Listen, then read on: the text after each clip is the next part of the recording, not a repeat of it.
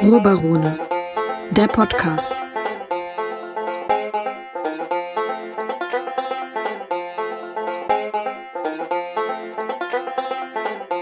Hallo und herzlich willkommen beim Ruhrbarone Podcast. Wir besprechen die fünfte Folge von Game of Thrones, der letzten Staffel. Ich bin Robert Herr und habe den Maximilian Schulz bei mir.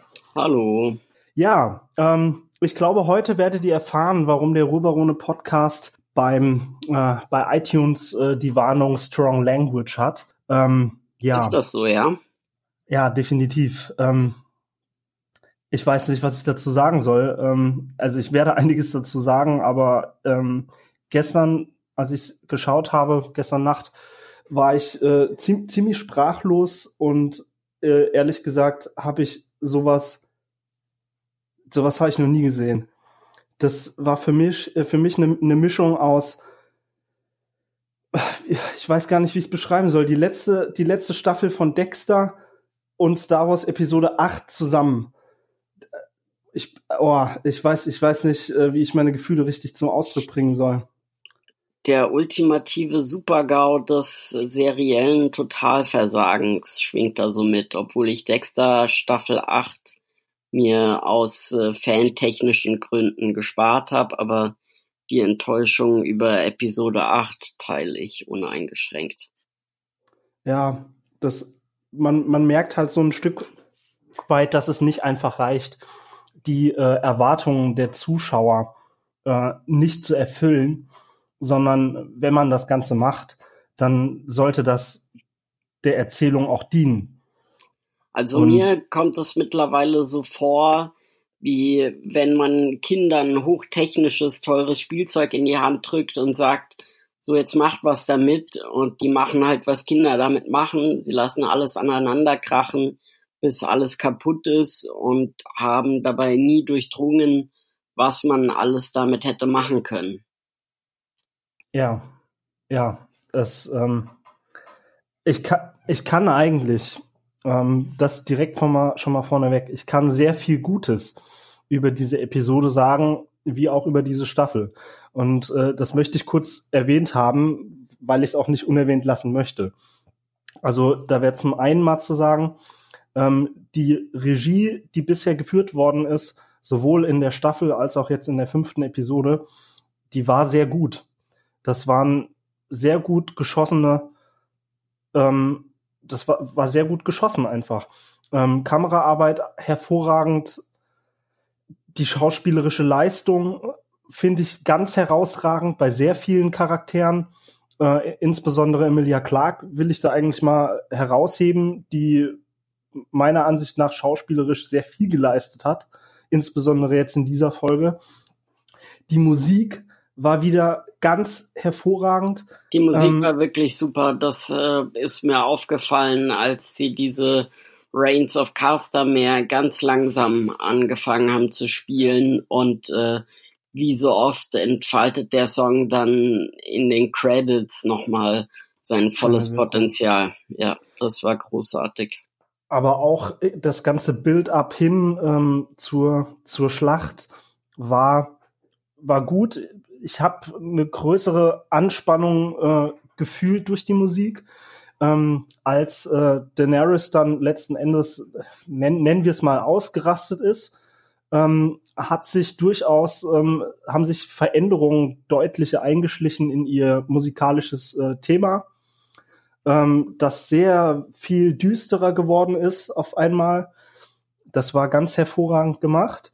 Ähm, ich fand auch die, äh, die schauspielerische Leistung von Aya gut. Ähm, man hat auch richtige Entscheidungen durchaus getroffen, dass sie ähm, sich beispielsweise die beiden Showrunner haben, ich habe mir danach noch angeschaut, äh, die Behind-the-Scenes-Folge äh, dazu, äh, in denen sie ein bisschen über ihre Entscheidungen gesprochen haben, dass sie sich dazu entschieden haben, das, was in dieser Stadt los ist, mehr oder weniger eigentlich fast ausschließlich aus der Perspektive ähm, der, ja, der Bewohner der Stadt zu zeigen, ähm, die in den Trümmern und im Feuer umherirren, ja. während der Tod von oben kommt. Ja. Ähm, dass man sich an dieser Stelle entschieden hat, das nicht aus der Perspektive von Daenerys zu zeigen, war eine sehr gute Entscheidung. Ja. Aber die haben auch sehr, sehr viel falsch gemacht. Das was, was mir äh, an der Stelle noch positiv aufgefallen ist, ist, dass Arya ja immer die Nähe zu Jon Snow gesucht hat und dass sie ja immer zu ihm ein besonderes Verhältnis irgendwie hatte. Ich meine, er war derjenige, mhm. der ihr Nadel besorgt hat und hat anfertigen lassen. Und in den Büchern ist es ja noch bisschen mehr herausgestellt, ne, dass all mhm. ihre Geschwister äh, was Schönes, Sanftes haben, eben das von ihrer Mutter nur John und sie haben diese Stark-ähnlichen Züge, die etwas härter und rauer sind. Und ich finde, das haben sie vom Kostümdesign wunderbar gemacht, dass beide mittlerweile, also wahrscheinlich auch schon länger, nur heute ist es mir aufgefallen, weil sie öfters zeitversetzt gezeigt wurden, dass sie da diese Gemeinsamkeiten noch mehr betont haben. Also beide haben jetzt den gleichen Haarschnitt, dieselbe Haarfarbe haben sie ja eh, dann haben sie, glaube ich, beide so einen kleinen Man-Bun und ähm, ja. das war ja. so, also das zeigt, dass sie sich, glaube ich, abseits der Action doch noch viel Kopf darum machen, was wie wirkt. Aber wenn das dann nur so im Verborgenen bleibt, kann man sich auch fragen, wofür. Ja, ähm, ich würde da sogar noch mal einen Schritt weitergehen in der, äh, in der Parallele, die du da ziehst. Ich finde, die sehen mittlerweile beide, Aya sogar noch ein bisschen stärker, ihrem äh, Vater beziehungsweise vermeintlichen Vater Ned Stark sehr ähnlich. Ja, richtig. Das ist sowohl was Frisur als auch der, der Look generell angeht, ähm, ist das sehr ähnlich. Ja. Ähm, das das finde ich sehr erstaunlich. Ähm, ja, ich habe viele gute Sachen jetzt, jetzt aufgezählt. Ähm, ich habe einen Bereich ausgespart, den ich nicht loben kann, ähm, weil das der komplette Knackpunkt der Sache ist, sowohl was die Staffel als auch was die Episode angeht. Ähm, diese Episode, diese Staffel, wahrscheinlich letzten Endes diese Serie, ist am Storyboard von den Writern, nämlich hauptsächlich David Weiss und David Benioff, ähm, ruiniert worden. Die Entscheidungen, die dort getroffen worden sind, äh, haben dazu geführt, dass, dass das jetzt das absolute Fiasko ist. Das liegt meines Erachtens hauptsächlich daran, ähm, dass es sind so viele Charakterentwicklungen angelegt. Nehmen wir mal als Beispiel, ähm, nehmen wir mal als Beispiel Jamie Lannister. Wir sehen dem Typen siebeneinhalb Staffeln dabei zu, wie er sich langsam aber sicher von seinem alten selbst einem selbstverliebten, dummen, unethischen Typen, der mit seiner Schwester schläft, löst und danach strebt, was Besseres zu werden. Natürlich kann man das Ganze wieder umdrehen. Das ist überhaupt kein Problem. Aber nicht innerhalb von einer Folge. Und das ist ja. letzten Endes innerhalb einer Folge passiert. Ja. Er hat sich mehr oder weniger komplett aus dem Nichts in der letzten Folge dafür entschieden, ähm, sich vom Acker zu machen. Diese gesamte Entwicklung mit Brienne war einfach weg und es gab keine gute Erklärung dafür. Und ja, wobei, also du hast recht, ich fand auch das, was man so mühsam im Charakterdevelopment aus ihm herausgeschält hat, das war wirklich äh, aller Ehrenwelt und das war eine Figur, mit der man sich identifizieren konnte und für die man ja dann auch frenetisch gejubelt hat. Nur der Moment, wo es bei ihm, glaube ich, kippt, ist, als er hört, wie auswegslos ihre Lage ist und dass nicht nur sie der einzige Mensch ist, den er je geliebt hat, sondern er auch der letzte Mensch ist, den sie noch liebt. Sie hat keine Kinder mehr, Sie empfindet nichts als Hass für Tyrion. Ihr zwiespältiges Verhältnis zu ihrem Vater war seit dessen Ableben auch nicht mehr existent. Euron wollte eigentlich nie auf irgendeiner persönlichen Ebene sie näher kennenlernen, sondern es ging ihm immer nur darum, äh, to fuck the Queen oder to fuck your sister, wie er dann zu Jamie gesagt hat. Deshalb fand ich das tatsächlich, also sehe ich, sehe ich mit einem weinenden und mit einem, mit einem lachenden Auge.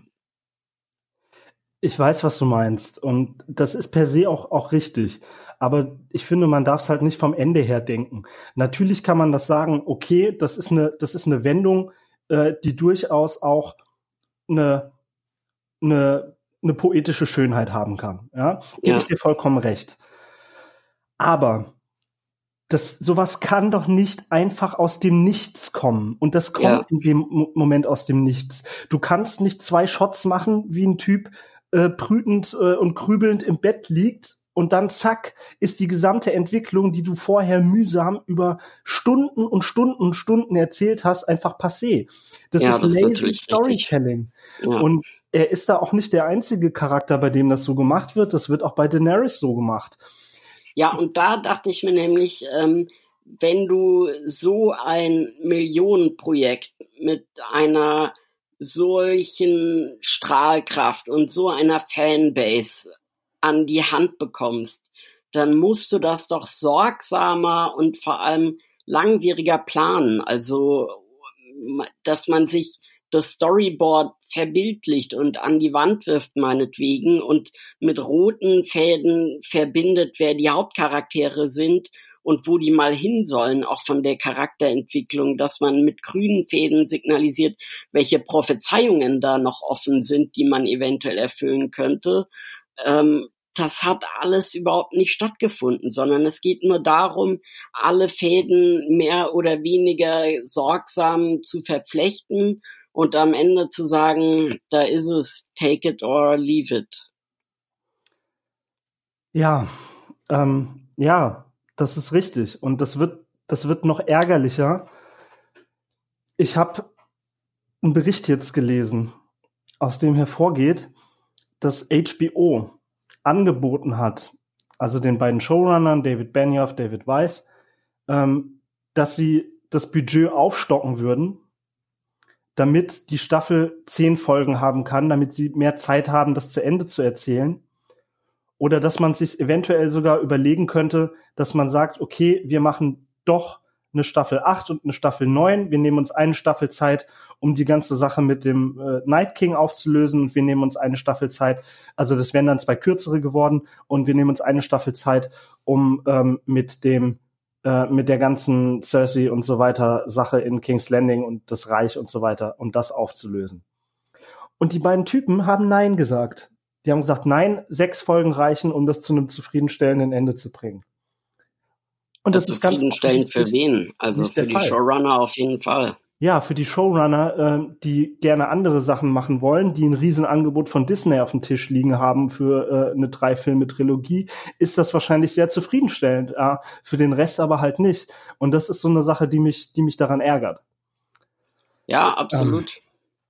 Ähm, ich wollte gerade ja. erzählen über den, über den, ähm, den, den Arc, den, den Story-Arc von, von Daenerys.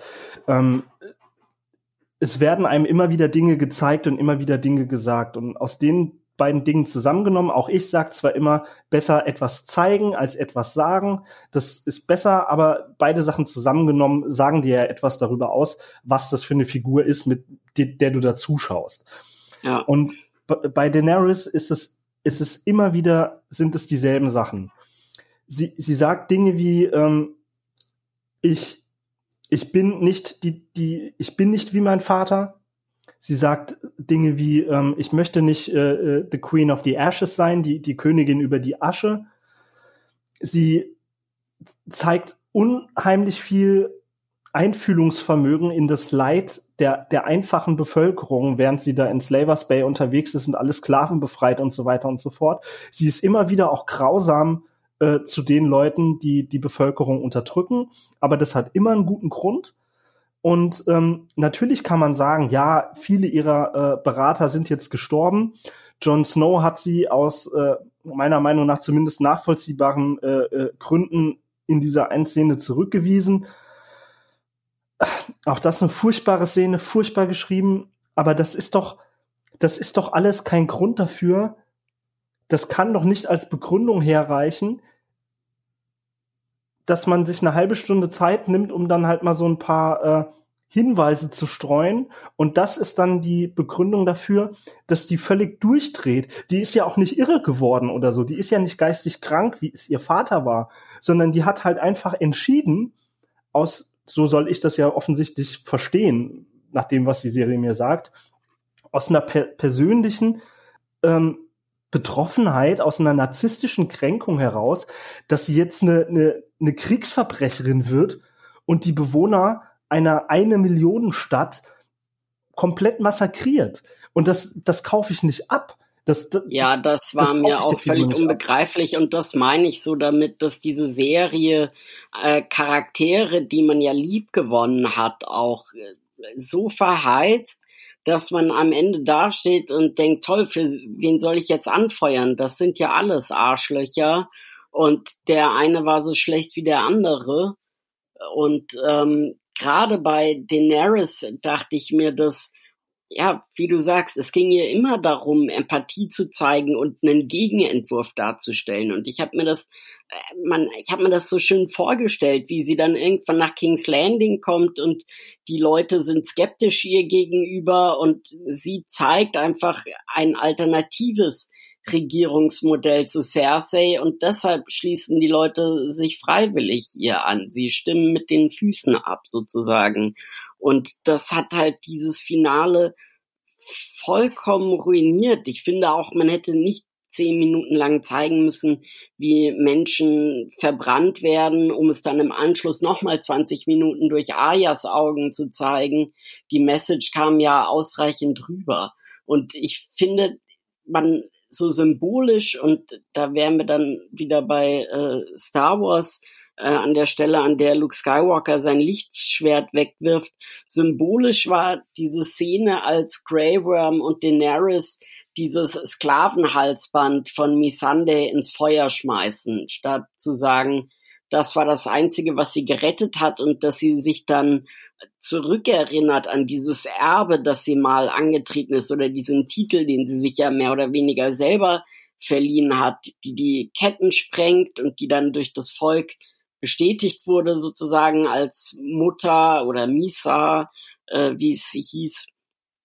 Und dass daran überhaupt kein Gedanke mehr verschwendet wurde, sondern es gab ja nicht mal einen konkreten Auslöser. Es ist ja, wie du sagst, ihr Hass muss sich so aufgestaut haben, ähm, dass sie, aber das war ein kühler, berechnender Akt. Wäre jetzt ja. Missande in dem Moment äh, enthauptet worden oder wäre ihr Drache in dem Moment gefallen, dann hätte das ja so ein Schalter umgelegt. Aber das, sie war ja nicht mal der Mad King, Nein. ihr Vater, sondern sie war eiskalt, abwägend und äh, das war das einzig Gute an dieser Szene, dass sie, wie du gesagt hast, schauspielerisch da alles reingelegt hat, aber das wurde dem Charakter und auch dem Schöpfer äh, des Charakters nicht annähernd gerecht. Sie, ja, Sie sagen, Sie sagen ja, es, es, es hätte an den Glocken gelegen, die Sie dazu gebracht haben, durchzudrehen. Aber warum? Welche, welche Signifikanz haben diese Glocken? Das ist, ja, das als ist ob sie PTSD hätte und die Glocken dann irgendwas triggern in ihr oder ja, äh, also ich zumindest kann mich an keine Szene mit irgendwelchen Glocken erinnern. Ähm, sie, vor allem, man muss sich das vor Augen halten, das war eigentlich der Zeitpunkt ihres Triumphs. Ab diesem Zeitpunkt hat sie gewonnen. Die Stadt hat aufgegeben. Sie hatte alles, was sie wollte. Und sie hat es geschafft, ohne dass es Opfer gab. Ja sie hatte da schon gewonnen. Was sie danach gemacht hat, das war vollkommen überflüssig. Ja. Und das, wow, ähm, die, die Showrunner sprechen in der Behind-the-Scenes-Folge dann davon, sie hat in dem Moment die, ähm, die Red Keep gesehen, also die, ich weiß nicht, wie es, wie es auf Deutsch heißt, also die. Ich glaube, der, der Bergfried, Burgfried. Der rote Burgfried oder was auch immer, ja. Den, den hat sie gesehen und ähm, angeblich hätte sie dann ähm, hätte sie dann äh, daran gedacht, dass das äh, dass ja die Wohnung ihrer Familie war, die sie dort äh, 300 Jahre zuvor gebaut hat. Ähm, was übrigens auch nicht stimmt, äh, liebe beiden Showrunner. Die wurde nämlich erst später von Magor gebaut. Aber gut, äh, dass sie sich für die Lore äh, nicht mehr so wirklich interessieren, das habe ich mittlerweile auch mitbekommen. Ähm, und dann sagen sie, das wäre der Zeitpunkt gewesen, wo sie sich entschieden hätte, äh, to make it personal, die Sache persönlich zu machen. Ja. Das ist vollkommen falsch. Wenn sie es hätte persönlich machen wollen, dann wäre sie zur Red Keep geflogen. Ähm, Cersei stand da praktischerweise direkt am Fenster und hätte meinetwegen den Frontalangriff gewagt. Aber stattdessen brennt sie systematisch diese Stadt nieder.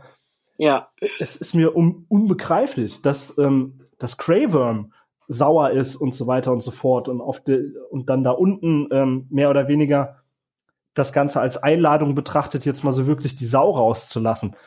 Geschenkt. Das kann ich verstehen. Das ist ja, mir durchaus das, klar.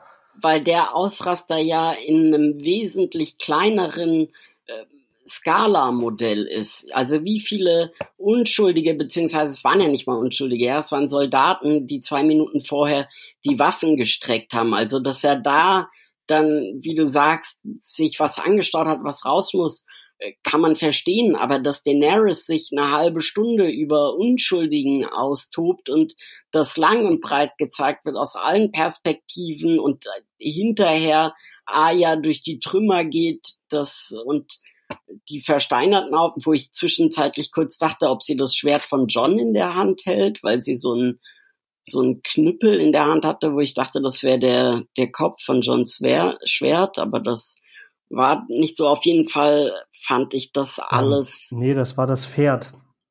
Das war dieses kleine weiße Pferd, das das Mädchen hatte. Ah, okay. Das ja auch durchaus eine symbolische Bedeutung hat. Ja, ja, absolut. Ähm, ich würde gerne noch mal kurz ein paar Charaktere weiter durchgehen, ähm, ja. die ich ja, auch ja, nicht verstehe. Ähm, Lord Varys. So. Ja. Ich verstehe seine Motivation. Das ist schon mal, das ist nicht selbstverständlich für diese Staffel, dass ich seine Motivation verstehe.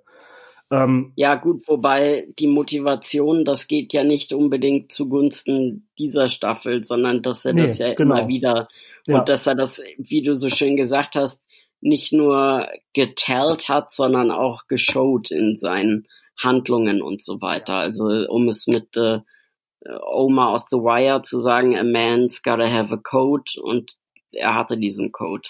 Ja, das genau, aber das ist, hast du vollkommen recht, das ist etwas, was in vorherigen Staffeln aufgebaut worden ist. So. Ja, ja. Ich verstehe seine Motivation. Aber offensichtlich ist dieser Lord Varys die Spinne einer der größten Intriganten und der Agent äh, unzähliger Könige über Jahrzehnte hinweg ähm, plötzlich dumm geworden. Ja. Ja, man sieht am Anfang, er versucht, ähm, er versucht Daenerys umzubringen. Ähm, er hat ja dieses kleine Mädchen in die Küche geschickt, ähm, die sie offensichtlich vergiften soll, das entnehme ich dieser Szene, und die sich dann aber beschwert, ja, ich werde aber die ganze Zeit beobachtet und die ist nix. Ja, und er sagt, ja, hm, okay, blöde Sache, probier's weiter und ähm, schreibt währenddessen offensichtlich in alle Himmelsrichtungen an jeden, den es interessiert oder nicht interessiert, wie in so einem Gruppenchat auf, auf WhatsApp. Ja, übrigens, äh, die ist gar nicht die richtige Königin. Eigentlich, eigentlich muss das äh, Jon Snow sein, der ist nämlich Targaryen und so weiter und so fort. Was ist das? Was soll denn das? Das ist doch, das ist doch vollkommen dumm. Ja, das fand ich äh, völlig hanebüchend, dass dieser Charakter selber noch seine Errungenschaften betont. Und wenn man sich auch überlegt, was für eine Irrfahrt er mit Tyrion auf sich genommen hat und wem er da alles getrotzt hat und dergleichen, bloß um dann in einer einzigen Folge mit einem Handstreich mit dem Arsch alles einzureißen, was er über zehn Staffeln, also nicht ganz zehn, aber über zehn Jahre hinweg versucht hat aufzubauen, das war einfach, ja, das bezieht sich auf das, was ich vorhin schon gesagt habe. Das ist einfach sorglos umgegangen mit den komplexesten Charakteren, die man bis dato im Fernsehen beobachten konnte. Ja. Und Tyrion verrät ihn dann an, ähm, und, und zwar mit, mit voll, vollkommen reinem Gewissen. Er sagt, hey, das ist die Königin und du verrätst sie und äh, deswegen, deswegen macht er das. Und ähm, er wird dann auf, obwohl es Tyrion natürlich auch leid tut, aber hey, ähm, wir müssen unserer Königin treu sein. Äh, er wird dann hingerichtet. So. Nur, dass Tyrion sich dann einmal umdreht und das nächste, was er macht, ist, dass er seine Königin verrät. D Hallo? Ja, es ist alles schon lang nicht mehr stimmig. Es agieren alle nur noch Fahren auf Sicht und ähm, und was da so symptomatisch für mich war, war diese Szene mit dem mit Sir Davos, dem Zwiebelritter, als Tyrion ihn anspricht und sagt, you're a great smuggler. Und er sagt, ich habe noch einen Auftrag für dich. Und Sir Davos sagt, I'm not gonna like this, am I? Und zehn Minuten später ist die Szene wieder aufgelöst. Es stellt sich raus, er wollte einfach den Schlüssel, um seinen Bruder zu befreien. Und in anderen Staffeln wäre das so gewesen, dass er das drei Folgen vorher angedeutet hätte und irgendwann hätte es diesen Payoff gegeben. Man hätte gedacht, wo kam das jetzt her? Und dann hätte man es gelesen und hätte sich gedacht, ah, clever, da hat sich jemand Gedanken gemacht. Und so wird minimal Spannung aufgebaut, nur um sie zehn Minuten, 20 Minuten später sofort wieder rauszunehmen. Aber war das tatsächlich die Aufgabe, die er ihm gegeben hat? Ich dachte, die Aufgabe, die er ihm gegeben hat, äh, wäre dieses, äh, dieses Boot in der Serie, haben sie es Dingy genannt, also so ein kleines Faltboot. Ja. Da unten äh, zu lagern, damit er dann mit äh, Cersei zusammen abhauen kann an diesem Geheimgang. Ah ja, das kann auch sein. Ja, stimmt. Beides dumm, weil wie das ist kurz vor so einer Schlacht.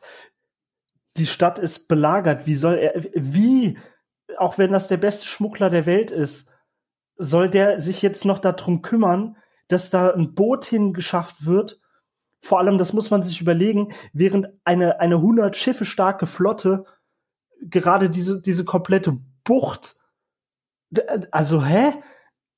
ich, ich verstehe es nicht. Und ja, aber du hast es halt schon, schon richtig gesagt. Das, das ist, da gab es überhaupt keine Planung auch mehr drinne. Und, und so geht das ja dann auch weiter. Und, und, und eine Sache am, am, am Writing ärgert mich am allermeisten. Und das ist, dass ich mag es generell, wenn irgendwo keine, keine Konsequenz drinne ist. Und am schlimmsten ist es mit dem Verhältnis zwischen ähm, den, den, diesen großen Ballisten und den Drachen. Und ich habe ja. wirklich den Eindruck, diese Drachen und die Ballisten sind jeweils genau so stark, wie sie es für die Story gerade brauchen. Absolut, ja. Das, also das, das, das fand ich unbegreiflich. Ja. Im, im, beim ersten Mal, die Drachen haben keine Chance. Einer wird abgeschlachtet. Beim zweiten Mal ohne dass sich irgendetwas an der Ausgangslage geändert hat. Sie macht noch nicht mal was anderes, sondern sie fliegt einfach mitten auf diese Dinger zu, treffen die nichts mehr und Daenerys macht 300 von den Dingern kaputt innerhalb von 10 Minuten. Ja. Äh, das ist und und das Beste an der Sache ist ja, dass im Prinzip Lady Olenna ähm, einfach noch recht hatte. Die sagte, ja, okay, äh, nee, wir kümmern uns jetzt mal um nichts anderes und erobern nicht zuerst Kings, äh, nicht King's Landing, wir erobern nicht zuerst, äh, na, wie heißt äh, Castle Rock, sondern äh, wir marschieren jetzt erstmal in, äh, wir marschieren erstmal in King's Landing ein und erledigen das schnell. Ja. Das, das wäre der beste Plan gewesen nach allem, was man sich jetzt hier angeschaut hat. Ja. Und äh, das, das, ja, also das, das, so, so das fand ich auch haarsträubend. Also da war innerhalb von wenigen Szenen so viel symptomatisch, was da schief läuft. Also schon in der letzten Folge, dass diese Drachen da unbehelligt in die Bucht einkurven und aus dem Nichts drei Pfeile den ersten Drachen zerschießen. Ja, da war die haben so präzise getroffen und mit so einer Durchschlagskraft, scheißegal, dass du mit den Dingern halt höchstens einen Schuss hast und auf ein schwer geschütztes und schnell bewegliches Ziel feuern musst. Da treffen sie ihn gleich dreimal. Ich meine, das war natürlich von den Effekten sehr gut und auch herzzerreißend irgendwo, aber äh, richtig Lust, mir das nochmal anzuschauen, habe ich nicht. Und genauso war es mit der Flotte. Es hieß immer, es ist die eiserne Flotte und es hieß immer The Kraken and the Lion, together we'll rule the sea and the land. Und dann hat Daenerys diese Schiffe, das waren dann in der Folge drauf, nur noch eine Handvoll, die hat sie mal eben so abgefackelt, nachdem in der Folge vorher die Ballisten noch die größten die größte Achillesferse dargestellt haben für die Drachen und genauso die Ballisten auf der Mauer und das war jetzt der ganze Plan. Also ähm, ja. Ja, das, da fragt man sich halt, warum hat sie das in der Folge davor nicht gemacht? Ja, genau. Also da hätte sie doch, hätte sie doch ihre ganze Truppe, hätte sie Missandei gerettet, hätte Tyrion den äh, Sprung ins kalte Wasser erspart und so weiter.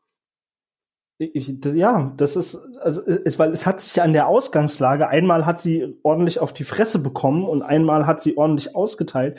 Und es hat sich halt einfach an der Ausgangslage null Komma nichts geändert. Ja. Keine Ahnung. Äh, äh, äh, man muss den, man muss da doch was geben. Keine Ahnung. Die, die bauen noch schnell irgendeine Rüstung für den Drachen oder ja, also das war mir sowieso unbegreiflich, dass das nicht schon wesentlich früher mal passiert ist.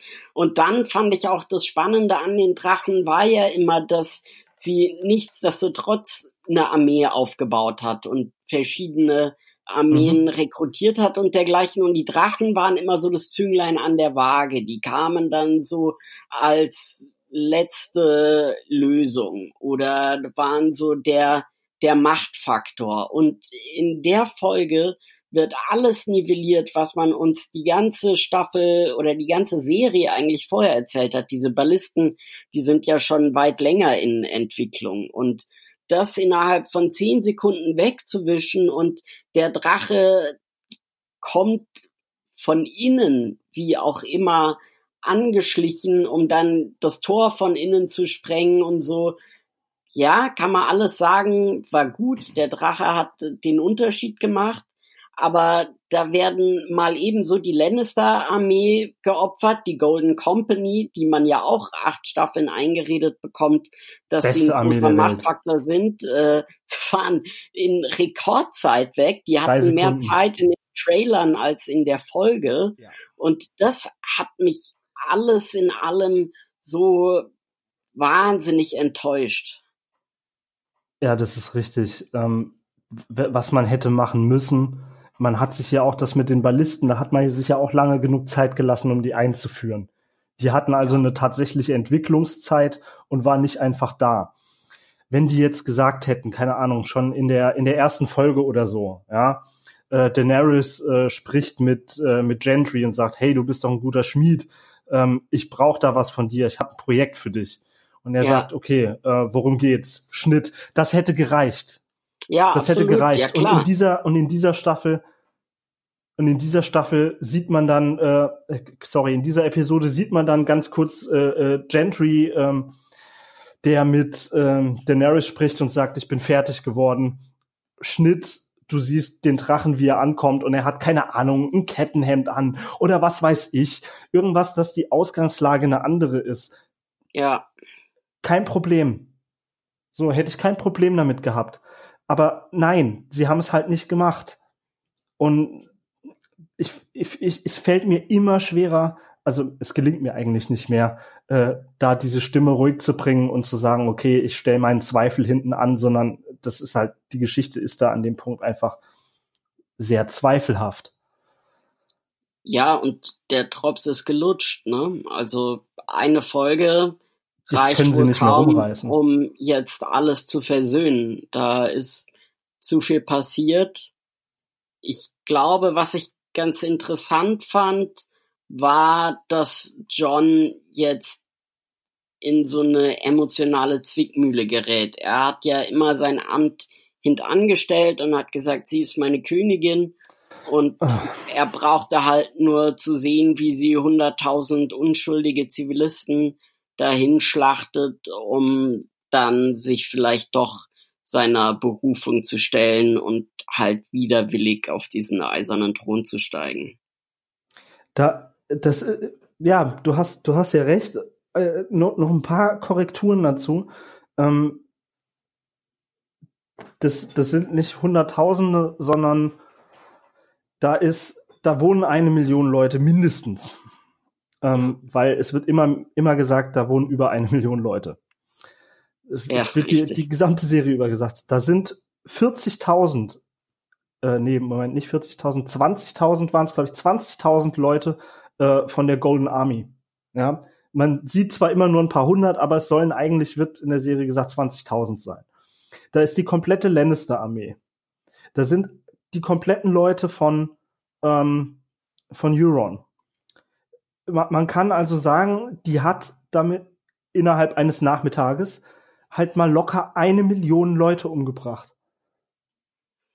Ja, nebenbei. Das ist, also das, ja. das ist schon für, für, für, für, für diese, für diese Fantasy-Welt kann man schon sagen, das ist ein relativ singuläres Kriegsverbrechen. Das haben ja. alle Targaryens vorher, die auch Drachen hatten, haben sowas nie gemacht. Ähm, Aegon, ja. Aegon the Conqueror hat, äh, hat ja Harrenhal äh, runtergebrannt, aber das, das ist nicht vergleichbar. Und das, das macht, das macht sie einfach so nebenher. Und, und Jon Snow, ich, ich weiß gar nicht mehr, was ich zu dem eigentlich noch sagen kann, weil im Prinzip, ich habe eigentlich gedacht, das wird jetzt ein, eine, eine große Auflösung seiner beiden großen Story Arcs, nämlich, ähm, dass er schon seit der ersten Staffel ähm, diese White Walker Sache mit dem, mit dem Night King und so weiter hat, dass die in dieser Staffel ihren Höhepunkt findet und ähm, dass diese, äh, diese andere Sache mit seiner Herkunft, ähm, dass er eigentlich ein Targaryen ist und so weiter und so fort, dass das zur großen Sache wird und dass man sieht, wie geht er damit um, wie gehen die anderen Leute damit um, äh, welche Lösungen lassen sich da finden und so weiter und so fort. Aber nichts davon. D der, der redet nicht darüber, der denkt nicht darüber nach, der, der sagt die ganze Zeit nur noch, ja, sie ist meine Königin. Der, der hat im Prinzip keine anderen Lines und rennt dann er da in dieser Stadt rum. Der ist ein Nebendarsteller. Er ist äh, wie Frodo auf die letzten Meter im Meer der Ringe. Er will alles nicht, es ist ihm alles zu viel. Er nimmt keinen Standpunkt ein, er guckt nur betroffen in die Kamera. Ähm, er ist von dem großen Anführer, der die Wildlinge mit der Armee des Südens buchstäblich unter Einsatz seines Lebens vereinigt hat nur noch ein weinerlicher Hans Wurst, der ja zur, zur Story überhaupt nichts mehr beizutragen hat, weder zum Geschehen noch zu seiner eigenen Charakterentwicklung. Ja, und da auch wieder, ich meine, äh, natürlich Kit Harrington hat jetzt mit dem, was er da als Drehbuch vorgelegt bekommen hat, noch so gut gearbeitet, wie er konnte. Ich meine, was, was willst du machen? Du stehst da in so einem Massaker drinne und willst dich nicht so wirklich dran beteiligen, kannst es aber auch nicht aufhalten. Ja, und er guckt dann halt betroffen in die Gegend. Was, was soll er da groß machen? Ja. Und vorher dann aber diese Szene, er kriegt auch noch gesagt, ihr geht's nicht gut, die ist scheiße drauf und so weiter und so fort. Und ja, er weist sie dann da zurück und er sagt ihr, dass er sie liebt, aber ne, es läuft alles nicht so. Aber ich, das ist so schlecht geschrieben, weil das ist doch ein Typ, der der interessiert sich doch für Leute, der hat, der hat doch Mitgefühl und alles und der baut so viele Leute auf. Das siehst du schon in der ersten Staffel, wie er zu, äh, zusammengeht und ihm sagt, hier hör mal zu, das machen wir so. Oder den Leuten, die er im Schwertkampf beim Training verletzt, dass er zu ihnen geht und sagt, hier, hör mal, wir müssen da äh, dran arbeiten, du musst das so und so machen. Das ist doch der Grund, warum er so viele Leute von sich überzeugt, weil er so mitfühlend ist, weil er auf sie zugeht, und dann sieht er da, die, die hat gerade ihren Drachen verloren, für den sie empfindet wie ein Kind. Die hat ihre beste Freundin verloren. Äh, die fühlt sich ungeliebt, das sagt sie noch. Sie hat ihren großen äh, Mentor, äh, Lord Friendzone, verloren. Die ist komplett allein, sagt das auch noch, dass sie sich ungeliebt fühlt. Und kriegt er das nicht hin, sie zu trösten? Ich meine, ja. er muss ja nicht mit ihr rummachen, wenn er nicht will. Aber kriegt er das nicht hin, sie zu trösten? Gerade der? Das ist doch, ich, ich finde das, also ich meine, wir beide kennen auch die normale Interaktion zwischen Menschen in der realen Welt. Und wenn du siehst, dass da gerade jemand so scheiße drauf ist, äh, und die halt aber immer noch einen Drachen in der Hinterhand hat, ja. falls sie die schlechte Stimmung mal rauslassen muss. Das ist äh, sorglos bis schlampig. Und ich musste die ganze Zeit daran denken, es gibt im, es kursiert im Internet so ein Fake-Witz von den Simpsons. Also dieser Witz kam, so wie ich das verstanden habe, nie in der Serie vor. Aber der dient dazu, um zu zeigen, wie das Storytelling in den ersten Staffeln mit diesem Witz umgegangen wäre und wie er dann damit umgegangen wäre, nachdem diese ganzen berühmten Writer, also wie ja auch Conan O'Brien zum Beispiel, nachdem die dann abgesprungen sind.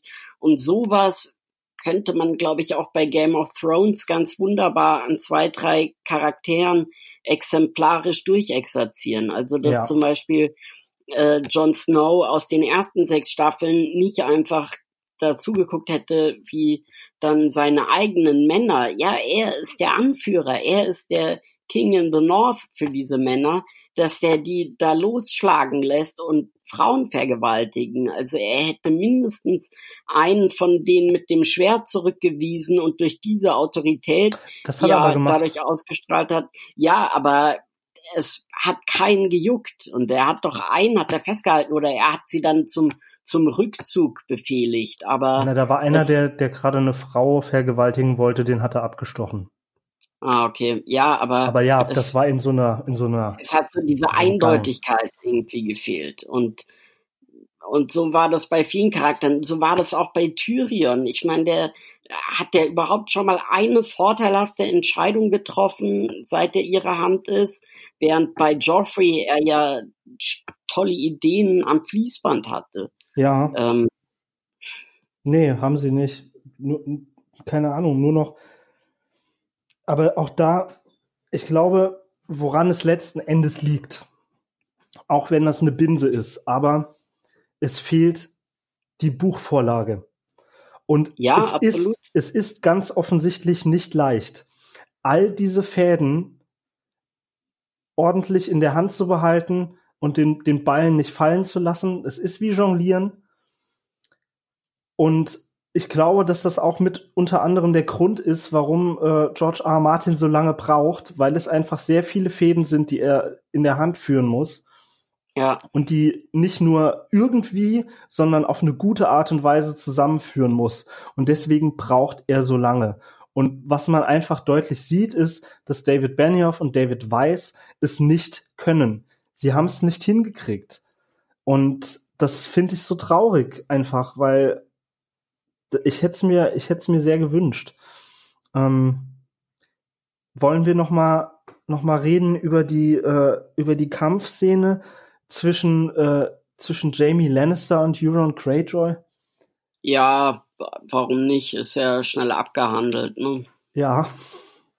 Also es waren generell viele Szenen, aber es setzt sich einfach das fort und ich, wir klingen wie eine kaputte Schaltplatte. Äh, es wiederholt sich alles und das wird zu schnell abgehandelt. Und ich meine, dieser Jamie gegen Euron Konflikt, der wurde ja wunderbar angedeutet. Also ich hasse das, wenn man den eigenen Zuschauern nicht zutraut, selber solche Spannungspunkte im Auge zu behalten. Mhm. In dem Moment, wo Jamie aufgebrochen ist nach King's Landing, egal wie unglaubhaft man das fand oder wie ärgerlich für den Charakter und so weiter, im zweiten Moment hat man schon gedacht, ah, das wird jetzt spannend. Die beiden, äh, wie entscheidet sich Cersei, wenn sie konfrontiert ist? Wie handeln die beiden das? Ähm, wie spielt Cersei diese Schwangerschaft aus? Gegen wen oder für wen und so weiter?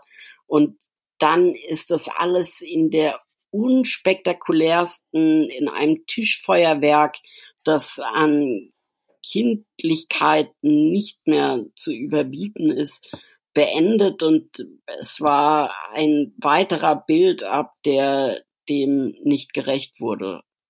Ja. Und natürlich auch so seine Logiklücken hatte. Also, weil wo, wo kam, wo kam Euron her? War, ja, das war der war, einfach da? Das war der Tunnel, durch den auch Missandei letzte Woche gespült wurde, dass er zufällig genau da angespült wird, wo Boah. der Kingslayer dann auch landen wird. Ja, da muss es eine sehr, äh, also aus, aus plottechnischer Sicht muss es da eine sehr gut gelegene Strömung geben, anders äh, kann ja. man sich das auch echt nicht erklären. Ähm, was ich hingegen wirklich noch gut fand, ähm, die Sache mit Arya und dem Hound, wie sie da ankommen, dass Arya sich letzten Endes entscheidet gegen den Tod und für das Leben. Ja, das hat mir auch gefallen. Das hat mir ich, auch gut gefallen, ja. Wir hatten uns ja die ganze Staffel daran aufgebaut, dass wir sehen, wie Arya Cersei das Leben nimmt. Und da hätte man ja auch wunderbar damit arbeiten können. Ich dachte zum Beispiel, als, als sie gesagt haben, äh, Daenerys hat Jamie Lannister, dachte ich, ah, okay, Stichwort Arya, jetzt ist das Feld frei. Mhm. Aber ähm, so wie sie es gelöst haben, das hat mir außerordentlich gut gefallen. Und das war so ein, so ein Game of Thrones Moment. Man hat so darauf ja. gehofft, dass es so kommt und dann bieten sie einem eine Alternative an. Und man mag die erst gar nicht, aber, aber man gut. muss einsehen, dass es organisch ist und dass es passt. Ja, das, ja, davon hätte ich mir echt mehr gewünscht. Und auch ähm, Clegane Bowl. Ähm, der Kampf der beiden Clegane-Brüder, der war richtig gut. Kyburn hat einen sehr schönen Tod äh, gehabt. Er kriegt seinen, seinen Kopf an der Wand eingemanscht. Einfach so. Äh, das fand ich schön. Das war, ein, das, war ein, das war ein guter Kampf. Also da hatte wirklich, also der Hound, der hatte wirklich jetzt noch mal einen richtig guten Abgang, der dieses Charakters würdig ist. Ich, das, das war wirklich eine der ganz wenigen Stellen, die ich sehr genossen habe, als er äh, seinem untoten Bruder den äh, den Dolch immer wieder in den Leib gerammt hat und gesagt, fucking die already. Das ja. war, äh, das war mit einer der, der besten Szenen auch. Da blitzte auch noch mal so ein bisschen der Humor dieser Figur durch. Ja. Und er hat letzten Endes seine Rache bekommen und es war ein Feuer. Ähm, das haben sie gut gehandelt. Ja, es war der Tod, den er am meisten gefürchtet hat, ne, durch Feuer. Also da war dann auch wieder diese Symbolik drin, weil sein mhm. älterer Bruder ihm ja das Gesicht geschmolzen hat. Und ich fand das auch schön, weil das ja nochmal verdeutlicht hat, was er zu Aya gesagt hat. Guck mich an und so wird es enden. Ähm, der Gott des Todes will für jedes Todesopfer, das er vollstreckt, eins im Gegenzug. Und Deshalb ist das ein Nullsummenspiel, dem sie sich hoffentlich zur richtigen Zeit entzogen hat. Ja, das ist, äh, das ist richtig und, und man, es wird auch vor allem deutlich dabei, dass, ähm, dass offensichtlich sein Hass und sein Wunsch nach Rache am Ende größer war als seine Angst äh, vor dem Feuertod. Ja.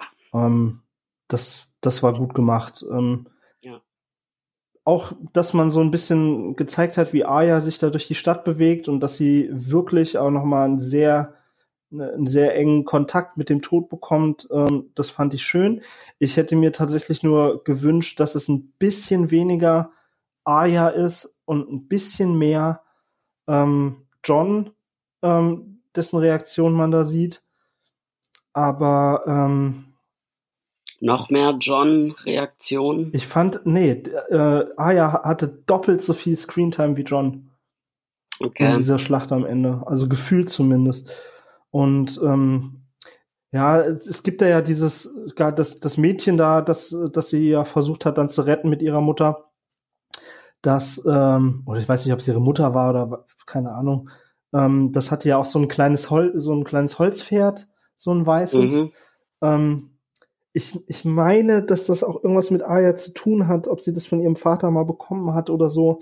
Ähm, ich meine, es hat was mit ihr zu tun, aber auf jeden Fall findet sie ja dann am Ende ähm, dieses weiße Pferd und setzt sich drauf. Ja. Und ähm, viele Leute haben offensichtlich gedacht, äh, ähm, auch mit denen ich gesprochen habe, dass das so eine Bibelanspielung war. Ähm, aber ich glaube, letzten Endes ist es das nicht, sondern es gibt ähm, schon, schon ganz am Anfang der Serie äh, gibt es doch diesen Charakter, äh, Keith heißt die, Quaith oder Quaith, ich weiß es nicht genau, wie es ausgesprochen wird. Der kommt auch in den Büchern, äh, kommt die ganz groß vor, also wesentlich größer okay. noch als in der Serie. Und ja. die macht doch da damals diese Prophezeiung ähm, ähm, gegenüber äh, Daenerys und, ähm, und äh, Mormont, ähm, äh, Death comes uh, on a pale mare. Also der Tod okay. kommt auf einem weißen Pferd.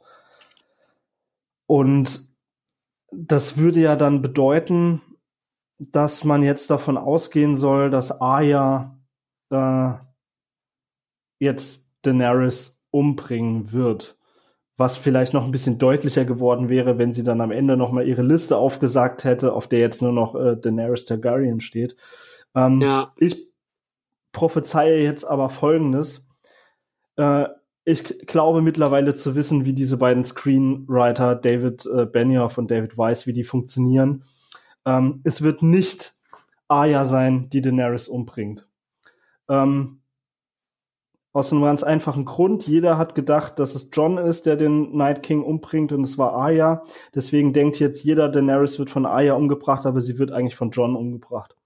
Genau das ist äh, ist wahrscheinlich der Twist, äh, äh, den sie uns dann am Ende nochmal liefern wollen.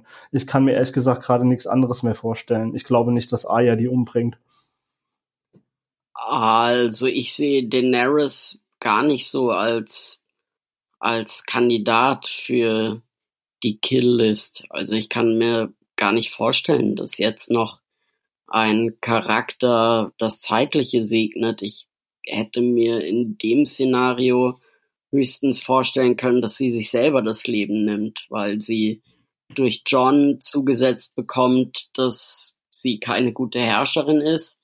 Und ihr einziger Lebensinhalt, der uns zumindest als solcher immer stärker präsentiert wurde in den letzten Folgen, somit dahin ist. Und sie deshalb, dass er ihr anbietet, ein Leben an seiner Seite und das kommt für sie nicht in Frage und deshalb beendet sie selbst oder sie fliegt mit dem Drachen weit weg oder ähm, die Luft ist irgendwie raus. Auch die, die Luft zu spekulieren ist bisschen raus, nachdem äh, die Prophezeiungen alle so in den Wind geschlagen wurden.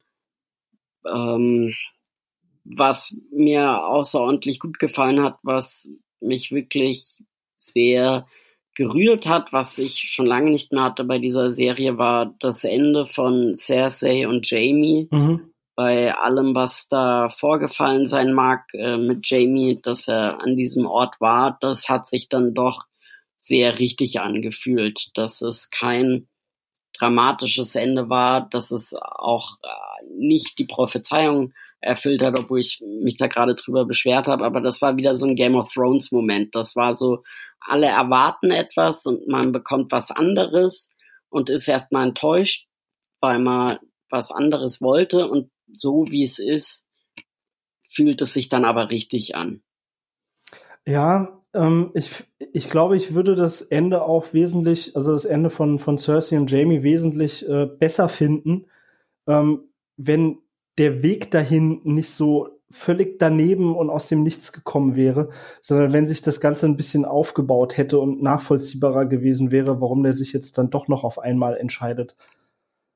Äh, ich, ja, ich gehe da jetzt doch runter und äh, versuche dann doch noch mal zu meiner Schwester zu kommen. Also das, das Ende finde ich deswegen unbefriedigend, weil es aus dem, aus dem Nichts halt einfach kam. Ja. Ähm, das fand ich schade.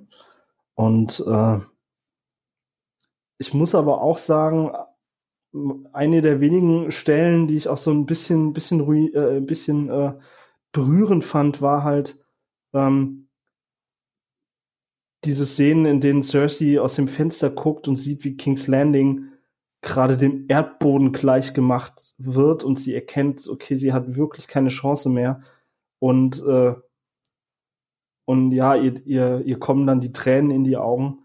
Und äh, ich konnte, das war eine der wenigen Szenen, in denen ich sehr mitfühlen konnte, weil ich ja halt gerade gesehen habe, wie äh, eine meiner Lieblingsserien äh, vor meinen Augen äh, dem Erdboden gleich gemacht wird. In Flammen aufgegangen. In Flammen ist. aufgeht. Und das, das, ich weiß nicht, das hat mich tatsächlich ein Stück weit emotional berührt, weil ich das so ein bisschen sehr symbolisch fand, äh, was ich da gerade auf dem, auf dem Bildschirm sehe. Und ja, ich weiß nicht, also tatsächlich hatte ich an einigen Stellen dieses Mal tatsächlich Mitleid mit, äh, mit Cersei, weil sie es offensichtlich geschafft haben, dass, äh, dass da ein Charakter kommt, der einfach noch wesentlich schlechter ist. Und ja. aber woher der, woher der kam, dieser Charakter und was mit Daenerys Targaryen passiert ist, das weiß ich auch nicht. Ja, und da muss man nochmal sagen, dass es gab ja durchaus Leute, die gesagt haben, also für die Stabilität und um den Bürgerkrieg zu verhindern und viele Opfer zu vermeiden, ist Cersei die bessere Herrscherin. Das mag sein, aber sie hat so viele Dinge aus Hass mhm. und Vergeltung und auf die möglichst brutale Art ausgeführt. Also sie hat diese Sandschlange dann fangen lassen und sie gezwungen dabei zuzusehen, wie ihre eigene Tochter stirbt, hat ihr gedroht mit Zwangsernährung. Sie hat diese Schwester aus dieser Septe, die sie da durch die mhm. Stadt geführt hat, lange und aufwendig foltern lassen. Also es ist wirklich schwierig, wenn man sich das nochmal alles vergegenwärtigt, jemanden zu finden, der noch übler erscheint als sie. Und Game of Thrones hat das geschafft, beziehungsweise die beiden Showrunner haben das geschafft, nicht nur über eine oder zwei Staffeln, sondern innerhalb von zwei Minuten das, das alles so gegeneinander auf. Und bei Daenerys schießen die Zahlen, so wie bei Hotshots, der Killcount in die Höhe. Und bei Cersei denkt man, naja, gut, aber ihre Kills waren einstellig. Ja, also defini definitiv. Also Daenerys hat in der Episode äh, ziemlich viel für ihre KD getan, aber ich weiß noch nicht. Also da, da waren aber auch so Sachen drinne. Jamie hat das ja dann auch noch mal gesagt, äh, dass er, dass er sich ja für diese ganzen äh, diese ganzen Leute da, diese Einwohner von King's Landing, für die hat er sich eigentlich nie wirklich interessiert. Ja. Warum zur Hölle hat er denn dann aber äh, den König umgebracht damals, der gedroht hat, dass er die Leute alle anzünden will? Ja. Hä? Und warum? Und warum im Gegenzug dazu, warum interessiert sich Tyrion auf einmal so sehr für die, obwohl er selber, als er aus King's Landing abgehauen ist, noch gesagt hat, er, er, hätte, er würde sich wünschen, er hätte genug Gift für jeden in King's Landing.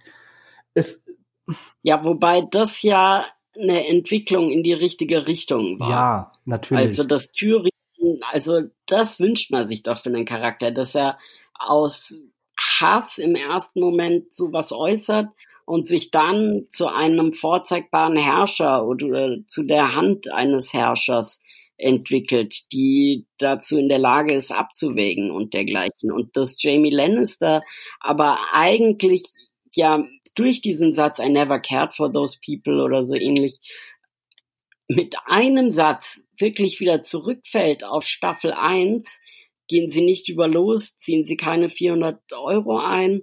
Ähm, das war katastrophal. Also, wie gesagt. ja. ja. Wir haben ja jetzt auch schon spekuliert, was nächste, nächste Woche passieren könnte. Ähm, ich glaube, dass sie ja immer noch äh, versuchen, ein Bittersweet Ending hinzubekommen. Also die Bösewichtin, die neue Daenerys Targaryen, wird man irgendwie loswerden müssen. Das Bittersweet Ending liegt dann halt wahrscheinlich darin, äh, dass äh, es da um eine sehr äh, geliebte Figur geht. Äh, ich kann mir auch noch nicht vorstellen, äh, was sich die ganzen Eltern auf der ganzen Welt denken, äh, die ihr Kind äh, Khaleesi oder Daenerys genannt haben, äh, oh dass Gott, sie ihr ja, kind auf ja einmal nach einer Kriegsverbrecherin benannt haben. Ja, shit happens. Ähm, ja. Kleine Daenerys Adolf. Ähm, ich weiß es nicht. Äh, wir, wir schauen mal, was passiert nächste Woche. Ähm, ah, ich werde mir natürlich. Adolf. Ja. Genau, also apropos Adolf, wo du das gesagt hast, ich musste bei einer Szene ganz stark an eine andere Szene aus dem Untergang denken, als den äh, als Cersei von Cayburn damit konfrontiert wurde, dass es nichts mehr gibt, das für einen Überraschungsmoment sorgen könnte, sie gesagt hat, also alles, was unsere Ballisten brauchen, ist ein guter Schuss. Und Caban hat gesagt, ja, Ballisten sind nicht mehr. Und sie, ja, und die Eiserne Flotte wird das nicht zulassen. Und er, ja, die sind auch nicht mehr. Da musste ich so kurz an eben die Szene im Bunker denken, wo Hitler dann alles verliert und sagt, äh, Keitel. Aber der Angriff Steiners war Befehl. Genau, genau. Und die sind alle längst in Gefangenschaft oder festgesetzt oder wie auch immer. Ja. Ja, es, es hatte so ein bisschen was davon, aber auch, auch das hat sich nicht so, nicht so wirklich aufgebaut. Nee. Und ja, also wir, wir sehen, was nächste Woche passiert. Ich werde auf jeden Fall auch äh, natürlich wieder zuschauen. Ähm, ich glaube aber nicht, dass, dass sie es nochmal schaffen, das irgendwie rauszureißen. Und irgendwie, es, ich meine, es sind viele Charaktere sogar gestorben, die ich ganz gut leiden kann, aber irgendwie fühlt es sich nicht mehr so an, wie es, wie es früher in der Serie war. Ja. Und also meine Aufregung, was jetzt nächste Woche passiert in der, in der Sendung, ist nicht so groß. Ich, ich hoffe einfach nur, dass ich's, dass wir jetzt Rock Bottom erreicht haben, dass wir jetzt am Tiefpunkt angelangt sind und dass es nicht noch schlechter werden kann. Das ist ja. meine Hoffnung. Ja. Okay, dann hoffe ich mal, dass wir nächste Woche wieder euch als Zuhörer haben werden, um dann über die letzte Folge von Game of Thrones zu sprechen. Gespannt ist man ja irgendwie trotzdem noch. Ähm, in diesem Sinne, bis dahin, haut rein. Tschüss. Ciao.